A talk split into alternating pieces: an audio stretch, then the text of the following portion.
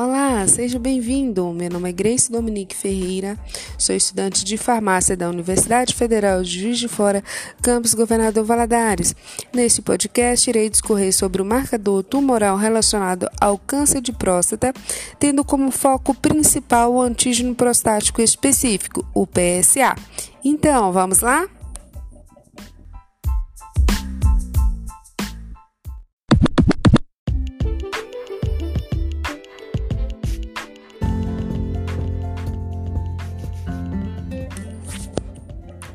Os marcadores tumorais são macromoléculas presentes no tumor, no sangue ou em outros líquidos biológicos, cujo aparecimento e alterações em sua concentração estão relacionadas com a gênese e o crescimento de células neoplásicas.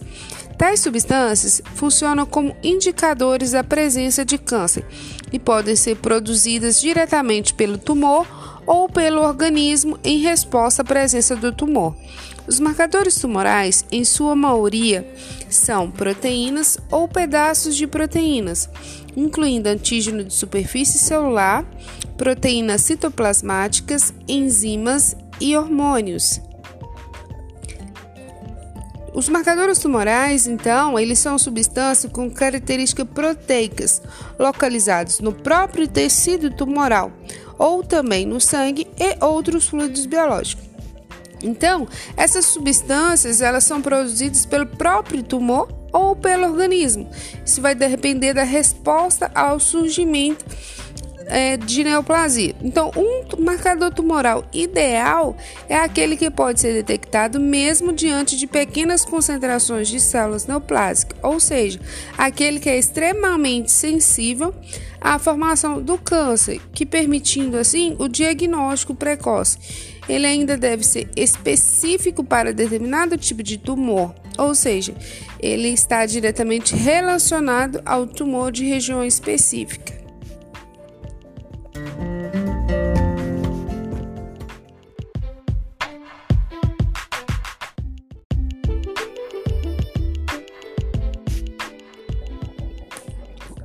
O marcador tumoral de maior utilidade clínica desenvolvida até o momento é o PSA, antígeno prostático específico, este secretado no lumen dos ductos prostáticos, estando presente em grandes concentrações no líquido seminal. O antígeno prostático específico ele é o marcador sérico mais utilizado clinicamente em relação ao câncer de próstata, e o seu uso engloba não somente o rastreamento, como também o diagnóstico, prognóstico e monitoramento da terapia. Os valores de referência para o PSA variam de acordo com a metodologia utilizada pelos laboratórios de análises clínicas. O PSA é altamente específico em relação ao órgão próstata, o que se aproxima de um marcador tumoral ideal, mesmo podendo estar relacionado a outras doenças da próstata. O câncer de próstata ele é um problema de saúde pública do, no Brasil e é considerado a segunda causa de morte em vários países. Então, para rastreamento do câncer de próstata são utilizados a dosagem de antígeno prostático específico, o PSA, e o exame de toque retal.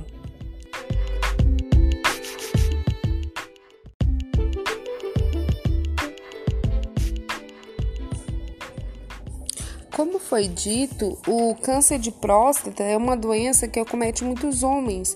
O diagnóstico precoce através do rastreamento pode promover um tratamento na fase inicial do processo patológico, permitindo melhor evolução e com o tratamento menos agressivo, a melhoria da qualidade de vida do paciente.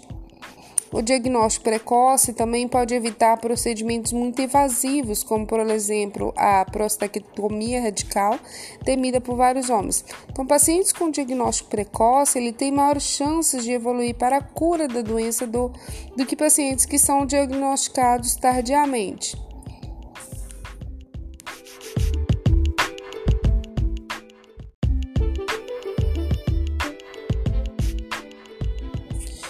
Diante disso, é, percebe-se que estudos com marcadores tumorais eles podem beneficiar toda a sociedade e principalmente pacientes acometidos com essas doenças e seus familiares.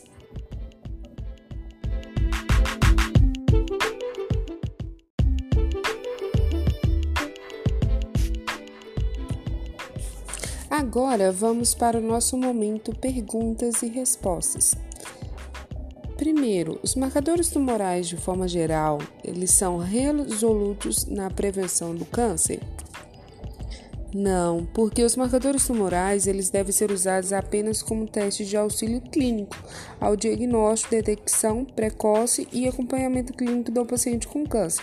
Uma vez que alguns marcadores tumorais ele podem apresentar resultados positivos em pessoas que não têm tumor, então, entre o rol de marcadores tumorais disponíveis para uso clínico, há aqueles que são mais resolutivos que outros, e isso se deve ao fato de terem níveis de sensibilidade e especificidade variados. Então, no entanto, as suas indicações devem ser embaçadas na clínica do paciente.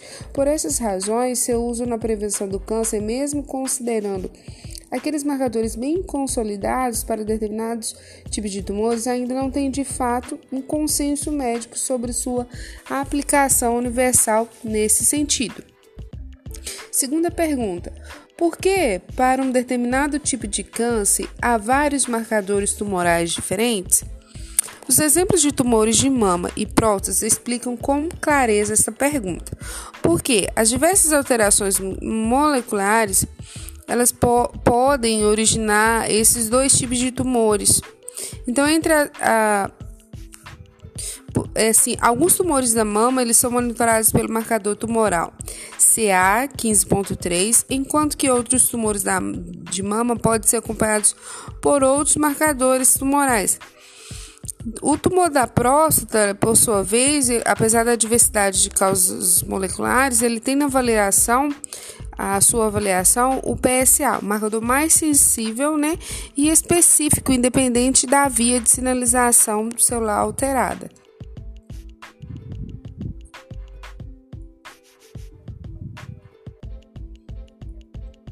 Por? Terceira pergunta. Por que um determinado marcador tumoral está elevado em diferentes tipos de câncer? Há vários marcadores tumorais.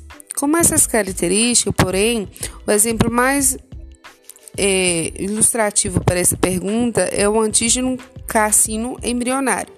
A elevação do CA ocorre em 45, 41% das 17 neoplasias mais prevalentes no Brasil, então, destaque-se, entretanto, que sua alta especificidade de 90 a 95% é usada especificamente para monitorar o tumor do colo retal. Sua avaliação como meio auxilia para monitorar outros tumores é, portanto, uma escolha do oncologista. Dessa, dessa mesma forma que vários outros marcadores tumorais, o CA também sofre influência de patologias não tumorais, como são os casos de hepatopatias, doenças de Crohn, bron, bronquite tabagismo e insuficiência renal crônica. Quarta e última pergunta: Como o oncologista faz a escolha do marcador tumoral ideal para um determinado tipo de câncer?